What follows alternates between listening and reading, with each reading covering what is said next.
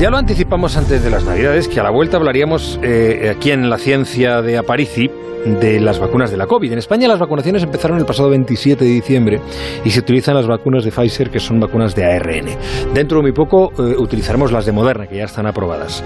Eh, Alberto, ¿por, qué hay diferentes tipos de vacunas?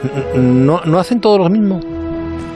Bueno, todas hacen lo mismo, pero lo que pasa es que lo hacen, digamos, a través de diferentes técnicas, ¿no? El, el, objetivo de todas es la misma, es el mismo, que es digamos, eh, por decirlo con una metáfora, entrenar al sistema inmunitario para que sepa reconocer al coronavirus. Y en esta metáfora, reconocer significa una cosa muy concreta. Significa que los glóbulos blancos han de literalmente inventarse una proteína que se pegue muy fuerte al virus. Es, es, es como si fuera una especie de tenazas hechas a medida para este virus y que solo valen para este. Y esa proteína no es cualquier cosa, esa proteína va a ser un trocito de los futuros anticuerpos, ¿vale? Entonces, cuando estamos enfermos, como hay muchos virus dentro del cuerpo, los glóbulos mm. blancos pueden coger muchos trozos de este virus y pueden hacer muchas pruebas. Y así es como se fabrican los anticuerpos, haciendo muchas pruebas, una tras otra, una tras otra. Eh, el objetivo de la vacuna es que los glóbulos blancos puedan hacer todo esto, pero sin necesidad de que nos pongamos enfermos, claro. Ya, por eso se dice que para las vacunas se usan virus debilitados, ¿no? así es, eh, y de hecho estas fueron las primeras vacunas de la historia. Eh, llevaban como digamos versiones benignas de los virus que producían una enfermedad leve que generaba anticuerpos que valían para la versión grave, pero la persona pues cogía una enfermedad mucho menos grave, ¿no? Mm. Eh, estas vacunas, de hecho, a día de hoy, siglo XXI, esto estamos hablando de hace ya más de dos siglos, eh, estas vacunas siguen siendo las que producen anticuerpos de mejor calidad, entre comillas, las que son más específicas, pero tienen un problema, que es que a veces los pacientes pues desarrollan una enfermedad no tan leve ah. y además estás soltando un virus en la sociedad que, no te apetece soltar, ¿no? Eh, entonces no es la la, técnica que, se prefiere a día de hoy. Y de hecho, que nadie se ponga nervioso porque ninguna de las vacunas del COVID es de este tipo. Ninguna. Hay, creo que hay cuatro en fases muy preliminares, pero no, pero no están ahora mismo progresando. Todas las que están, las que se van a utilizar, utilizan métodos más seguros. ¿Y cuáles son esos métodos? Bueno, pues hay varios. Voy a hablar de, tres, que son los de las vacunas aprobadas. Eh, las dos vacunas chinas utilizan trozos del virus. O sea, directamente cogen el virus, lo rompen en trocitos utilizando productos químicos o radiación y luego inyectan esos trocitos en el cuerpo. Luego está la vacuna rusa y la de Oxford, que esas utilizan virus híbridos. Eh, de hecho, lo que hacen es coger virus del resfriado, y a esos virus del resfriado les cogen como, como si se lo pegaran, les ponen un trocito del coronavirus, un trocito por fuera, digamos, de la parte más visible del coronavirus. Así, de esta manera se aseguran que los virus no van a producir una enfermedad grave, porque son virus del resfriado, pero los glóbulos blancos se van a encontrar con esos trocitos del coronavirus. Mm. Entonces van a poder trabajar con ellos y desarrollar los anticuerpos. Y luego están las dos estadounidenses, que son las dos que has dicho, la de Pfizer y la de Moderna. Las dos utilizan esta nueva tecnología del ARN mensajero. Sí, que lo hemos comentado aquí alguna vez, pero vamos a entrar en detalle. Cuéntanos cómo funciona esa tecnología. Bueno, eh, para, para, explicarlo bien necesito refrescar la memoria con una cosa que contamos en este programa de antes de las fiestas, que es, pues, ¿qué es el ARN? ¿Para qué sirve dentro de la célula? Vale, oye, espérate, déjame que recuerde a los oyentes que estamos acercándonos a las 10 de la noche, las 9 de la noche, eh, ahí están las señales horarias en Canarias, los pitos en blanco. Eso, 10 10 de la noche, 9 de la noche en Canarias, la brújula de Onda Cero. Entrando en la última hora del programa, última hora y media, hasta las once y media, estábamos con la ciencia hablando del virus, de las vacunas, con Alberto Aparici. Vamos a refrescar la memoria, una cosa que hablábamos antes de las Navidades, que es eso de la, tecnología ARN, hablando de las vacunas de Pfizer y de Moderna, ARN. Pero, eh, Alberto, perdóname que ya que te he interrumpido, salude eh, a los eh, tertulianos que tienen que estar en la próxima hora del programa. Algunos están ya conectados, otros no, no sé si por causa del temporal. Chapu, eh, Chapu está por ahí, ¿no? Chapu Apalaza. Sí, sí, yo estoy refugiado en mi casa. Ya, y, sí, estoy pero preparadísimo para la tertulia, ¿eh? Tertulia y nevada, o sea, el mejor plan de viernes. Sí, desde luego. Em, em, y además tú, em, seguro que estás escuchando con mucha atención a, a Parisi porque de esto del ARN hemos hablado más de una ocasión y sé que te interesa. Además, tus orígenes... Fascinante. Eh, mm, son farmacéuticos, eh, tu formación es científica en ese sentido y seguro que te interesa. Igual que a Ricardo Colmenero, que debe estar en algún sitio protegiéndose también del temporal, aunque creo que le pilla lejos con mar de por medio. Hola Ricardo, buenas noches y muy feliz ¿Qué año. Tal? ¿Qué tal? Muy feliz año, muy buena. Sí, me pilla por mar, con mar de por medio, pero bueno, con temporal también en el mar. Pero bueno, bien, hombre, nada comparado con vosotros. No te está nevando. 8 grados, 8 grados tenemos. no, no, aquí es muy difícil, muy difícil que nieve, que nieve las islas. Aparte, me da rabia porque queríamos llevar al enano en el puente a, Galicia y aprovechar subir hasta Cabeza de Manzaneda para que viera la nieve por primera vez, pero nada, evidentemente no, no hemos podido viajar este año nada, un año que lleva la abuela sin ver al niño, pero bueno, es lo que es lo que toca, ¿qué le vamos a hacer? John Muller, buenas noches, John, ¿cómo estás? Hola, buenas noches, Juanra, ¿qué tal? Eh, ¿Dónde estás? ¿Estás eh, aquí? ¿Estás disfrutando del, del verano austral en, el otro lado? Ah, ya. No, estoy en Madrid, en mi casa de Vallecas, en mi piso, y mi urbanización se está congelando poco a poco porque a las 8 se produjo un, un desperfecto y nos hemos quedado sin calefacción. ¿Estás sin calefacción? Sí, y no hay forma de arreglarlo porque vino gas natural, pero el problema es de la comunidad. Es un dispositivo que está dentro de la comunidad y no hemos encontrado un instalador que lo venga a arreglar. Bueno, eh, nos solidarizamos contigo. Eh, imagino que estás vestido de nieve, de invierno. Vamos, apenas acabe la tertulia me voy a meter en la cama debajo de 20 mantas. Eh, Pedro Narváez, muy feliz año también. Feliz salud 2021. Hola, feliz año. ¿Cómo estáis? Guapísimos y guapísimas todos. Bueno, eh, aquí estoy en, casa. En, casa, como, como un niño pequeño con la nariz pegada a la ventana, viendo cómo, cómo nieva. Hablando de narices, me imagino que eh, John la tendrá congelada en este momento. Roja. Roja. Como el reno. John es un. John es un tipo eh, acostumbrado a la montaña, ¿eh? he de decir que se conoce la Sierra de Madrid palmo a palmo.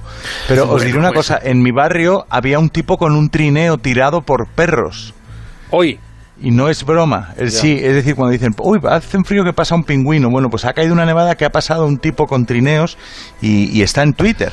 Oye, eh, no sé si. No, un momento, un momento. No os vengáis arriba, no os vengáis arriba. Os he saludado. Que está París ahí. Pero está París ahí esperando para contarnos. O sea, si tenéis que lanzar algún mensaje urgente, por favor, por ejemplo, para que vayan a arreglar la caldera a, casa de John, bien, pero lo demás lo dejamos para después. Vale, vale. Vale. A París. Bueno. Mm, aquí estoy. Estamos con em- eh, lo del ARN mensajero. Exacto. Bueno, a ver, lo, importante para entender por qué este ARN sirve para hacer vacunas es que está relacionado con la fabricación de proteínas dentro de las células. ¿no? Las células están continuamente fabricando proteínas, ya sabéis que lo repito una y otra vez, las proteínas lo hacen todo en nuestras células, son las, las actoras de todas las cosas, y las instrucciones para fabricar esas proteínas están en el ADN. Y precisamente por eso, porque el ADN es el manual de instrucciones, entre comillas, de la célula, es muy valioso y nunca lo sacamos del núcleo. Lo tenemos ahí recogidito, seguro, nunca lo sacamos. Cuando queremos usar el ADN, lo primero que hacemos es hacer una copia. Es como si lo apuntáramos en un papel en sucio. Y es la copia la que sale del núcleo de la célula y luego ya fuera de la célula la manoseamos, hacemos proteínas, hacemos lo que queremos con, con ella. Bueno, pues esa copia es el ARN, ¿vale? El interior de nuestras células está lleno de ARN, que son, digamos, como los mensajes que manda el núcleo al exterior. El núcleo con esos mensajes le dice, oye, haz esto, fabrica esto, fabrica esto otro. Y por eso se llama ARN mensajero. de ahí viene la palabra. Y la... Uy, perdóname, que no, no me está recordando, eh, Belda, que vuelvo a decir el número 608-962-492, 608-962-492, porque quizá haya muchos oyentes que están en, en alguna de los atascos, sobre todo en Madrid, y tengan algo que contarnos. O si quiere usted hablarnos de pues cualquier cosa, por ejemplo, del ARN mensajero. A ver, eh, volvemos. Eh, Alberto, la vacuna lo que hace es introducir un mensaje diferente en las células, ¿no? Eso es, efectivamente. Oh. De hecho, estas vacunas lo que tienen y lo que se inyecta, lo que hay dentro de ese inyectable, son una especie como de minicélulas. Son, son unas esferitas formadas por una membrana hecha de grasas. La membrana de la célula está hecha de grasas. Hay, la, mayor parte del colesterol que, consumimos va a las membranas de nuestras células, ¿no? Eh, pues esas, esas esferitas hechas de grasa tienen dentro solo la cadenita de ARN.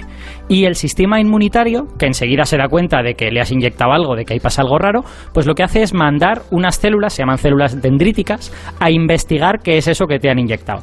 Y esas células literalmente se comen estas mini celulitas que hemos inyectado. Y con eso, cuando se las comen, hemos logrado, digamos, hacer pasar este ARN de contrabando al interior de las células del sistema inmune, que, es una manera como muy ingeniosa. y la pregunta es qué es lo que hace una vez dentro. Bueno, pues esta es, esta es precisamente la parte más divertida, ¿no? Porque nuestras células se creen que ese ARN es suyo, ¿no?